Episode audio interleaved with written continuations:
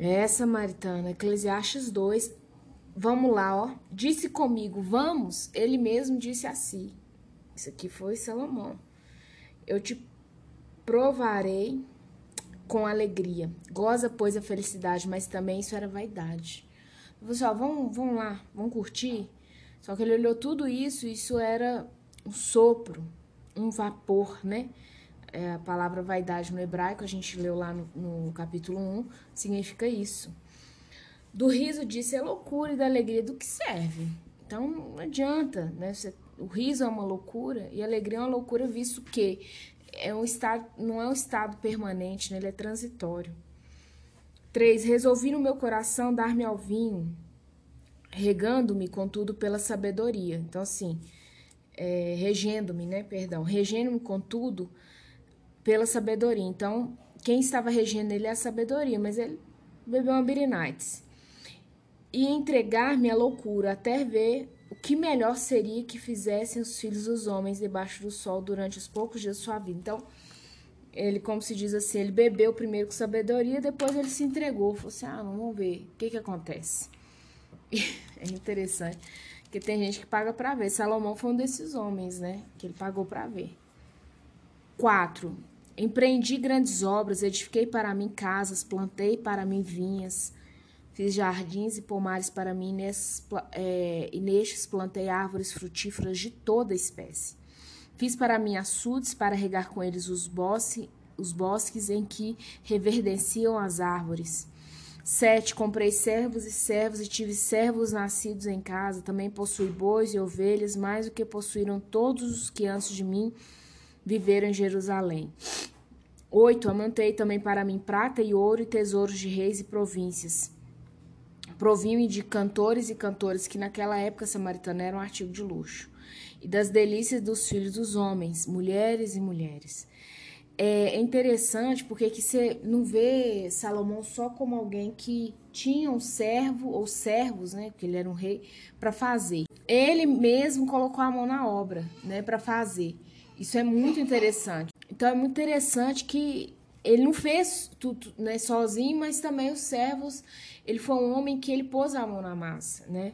Agora, é, depois eu te deixo como referência, ler lá o livro de Juízes, de, né, do capítulo 13 ao 16, ele vem contando a história de Sansão. E Salomão me lembra um pouco Sansão nessa... É, não é que ele é tarado, né? Mas, como diz o mulher, parece que ele não pode ver o trem. mulheres e mulheres no final do 8, aqui do versículo 8. E, e Sansão foi assim, Sansão ele cavou a própria morte porque ele não podia ver o trem que ele ficava doido.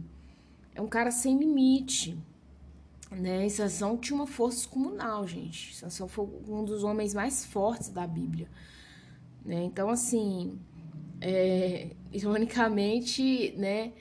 É, Salomão também foi um homem forte, a sua sabedoria foi imensa.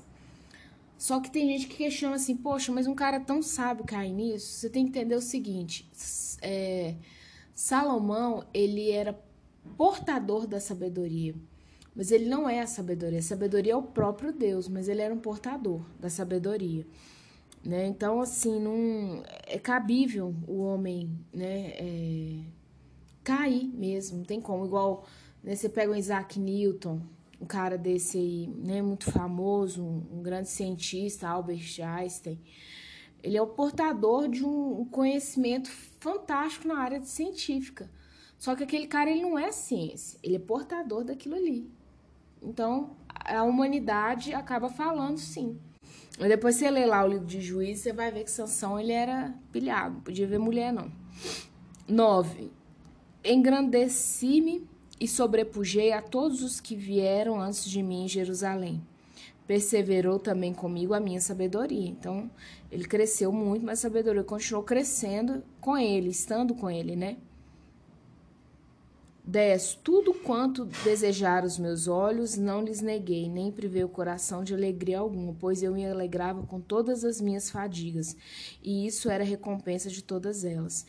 Você tem uma uma corrente hoje em dia dentro da psicologia que ela fala sobre você trabalhar com recompensas, né? Um exemplo, ah, A pessoa tá de dieta e ela fica de dieta seis dias, no sétimo ela come um brigadeiro, um exemplo, que é uma coisa que geralmente né, é restrita para quem tá de dieta. E é interessante que ele fala assim: pois eu me alegrava com todas as minhas fadigas. Então, nos momentos difíceis, ele tinha alegria. Ele não é um cara que ficava murmurando, né? Ele não ficava naquela, naquele choramingue. Então, ele se, ele se via por obrigação recompensar de alguma forma. Às vezes isso nos falta um pouco, sabia? Nos recompensar, né? Não é um recompensar de tolo, não, gente. É um recompensar, samaritana, de sábio. Né? Ah, não, eu venci uma guerra, então deixa eu ir lá e pegar umas 10 mulheres e rapar elas. Isso é um recompensar de tolo. Mas você tem uma recompensa, ah, olha, eu trabalhei um ano inteiro essas férias, eu vou programar e vou passar em Caldas Novas. Não quero saber. Um exemplo, né? Olha, eu. Nossa, eu malhei muito na academia essa semana, eu vou comer pelo menos umas duas colheres de brigadeiro. Né? Então, é uma recompensa inteligente, porque se for uma recompensa inconsciente, aí já é prejudicial, tá bom? Mas é interessante essa pontuação dele aqui no 10. 11. Considerei todas as obras que fizeram as minhas mãos. Então, ele fez, não foi só os servos, não, tá? Como também o trabalho que eu, com fadigas, com cansaço, né, havia feito. E eis que tudo era vaidade e correr atrás do vento, e nenhum proveito havia debaixo do sol. Versículo 12. Então passei a considerar a sabedoria e a loucura e a estultícia. A estultícia é o. Né, a pessoa estúpida é a pessoa insensata, estúpida. Que fará o homem que seguir o rei? O mesmo que outros já fizeram. Então, se seguir o rei, não vai fazer diferença. Todos vão fazer a mesma coisa, lá atrás e hoje. 13. Então vi que a sabedoria é mais proveitosa do que a estultícia, quando a luz traz mais proveito do que as trevas. Isso aqui parece óbvio, mas não é. vou te dar um exemplo das, da luz e das trevas, né? Porque a sabedoria é a própria luz. Quando ele faz aqui, ele faz meio que um jogo de palavras. A sabedoria é a própria luz. Você imagina que a gente está lá naquela época né, é, Jurax. tá lá na época do Jurax Park. Não, não, nem tanto, né? Mas quando você não, não tinha forma de trazer a luz artificial, fosse uma lâmpada, fosse a energia elétrica, né? É, que hora do dia o homem mais aproveitava? Quando você vê filmes assim que retrata né, o homem primitivo, justamente o horário que tem luz. Então ali o cara caçava, ele tomava banho no rio, ele migrava. Então, no horário de luz é o horário que você mais tem proveito. Então, parece óbvio, mas não é.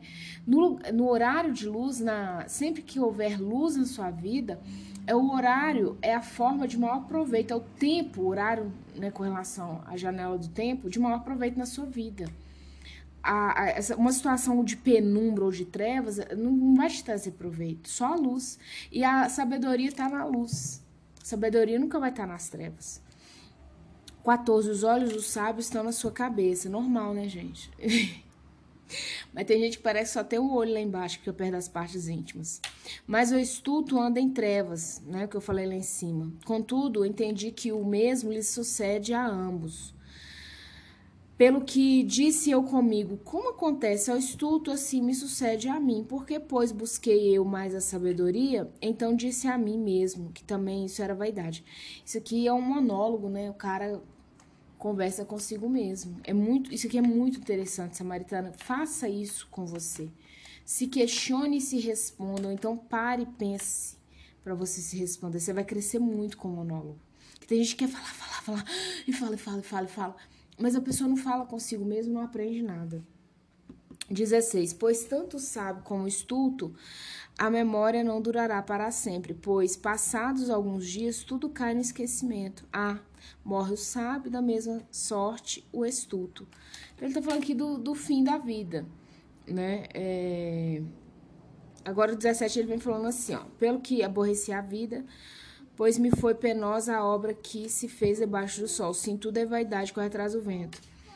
É, quando ele fala que do estudo, o estudo é o estúpido, o insensato, e que o fim dele, do sábio, é o mesmo, mas o fim é o mesmo, não quer dizer que o caminho ali, o que foi percorrido, né, é o mesmo. Mas ele pondera que o fim vai ser o mesmo, a morte.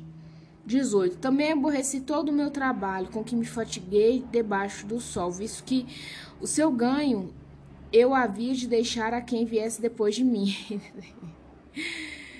Aqui, gente, o homem tinha mil mulheres. Aí você para e pensa, quem é da área jurídica aí, ó. Quando você pega um inventário para fazer que o cara deixa a mulher mais uns cinco filhos, já é penoso. Você imagina, né, um testamento desse.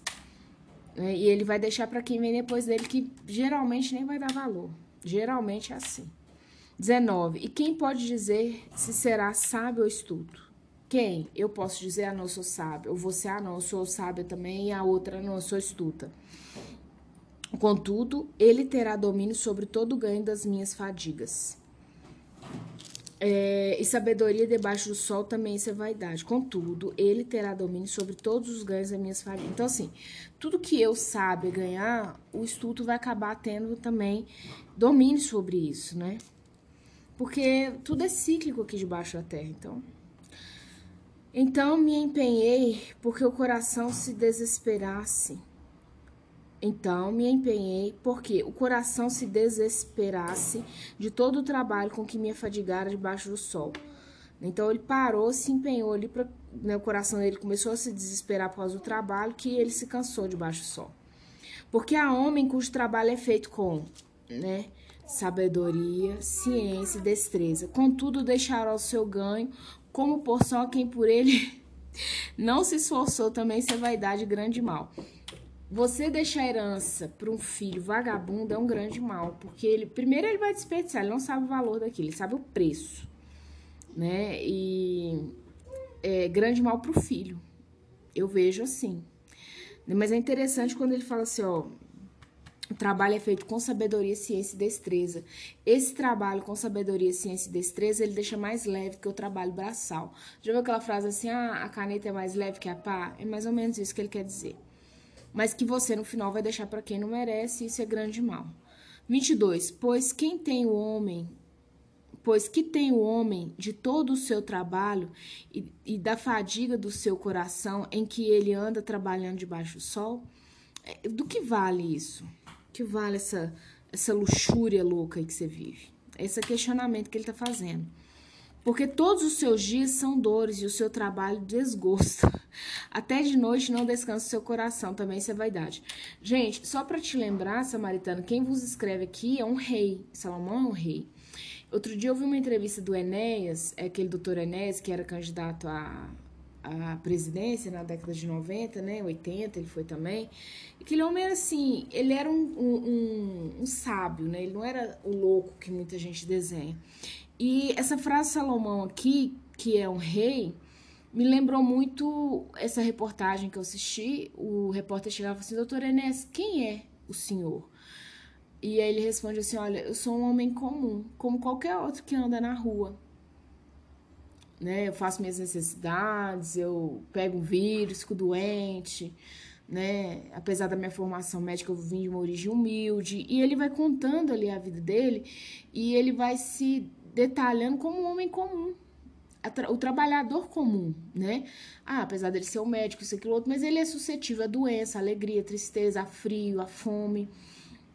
E quando eu li esse 23 aqui, me lembrou isso, essa reportagem do Enéas, né? É, o rei, ele fala, ó, porque todos os seus dias são dores, então ele como rei viveu dores e o seu, e o seu trabalho desgosto, né? Então, a questão do trabalhar trouxe a ele, sim, é, um desgosto, né? E aí ele fala: até de noite não descansa o seu coração. Porque você ser um, um rei sábio é, não é fácil, gente, julgar uma nação. Não é fácil. Às vezes a pessoa fala assim, ah, ser rei, tal, birinate, mulherada. Isso para um rei eloquente, mas um rei sensato é pesado, é administrar os filhos, as mulheres, né? Então o cara passava a noite, claro, como eu você. Também isso é vaidade. 24. Nada há melhor para o homem do que comer, beber e fazer que a sua alma goze o bem do seu trabalho. No entanto, vi também que isso vem da mão de Deus. Então, até o gozar do fruto do seu trabalho vem da mão de Deus, porque você às vezes pode trabalhar, trabalhar, ver uma doença, tá na cama e aí, não resolveu nada. Pois, separado de deste, falo separado deixa de Deus, né? Quem pode comer ou quem pode alegrar-se? Deus é a nossa essência, samaritana. Se você se separar dele, vai ficar difícil você ter uma vida né, alegre, regalada. Ah, não, você pode falar assim, minha vida é super simples, privada, isso, aquilo, outro. Mas a verdadeira alegria, gente, ela tá em Deus. Não adianta. Pode procurar na boquinha carnuda, um bom salário, bons negócios, nos filhos, mas não vem de Deus. Se você se separar de Deus, é difícil. 26. Porque Deus dá sabedoria, conhecimento e prazer ao homem que lhe agrada. Olha só a chave. Porque Deus dá. Deus dá. Então, se você pedir, Ele vai te dar. Sabedoria, conhecimento e prazer. Prazer, gente. Prazer não é que ele tá falando só sexual em todas as áreas da sua vida. Ao homem que lhe agrada, né? Mas ao pecador dá trabalho Aí ele continua: Mas ao pecador dá trabalho para que ele ajunte e amontoe a fim de dar aquele que agrada a Deus.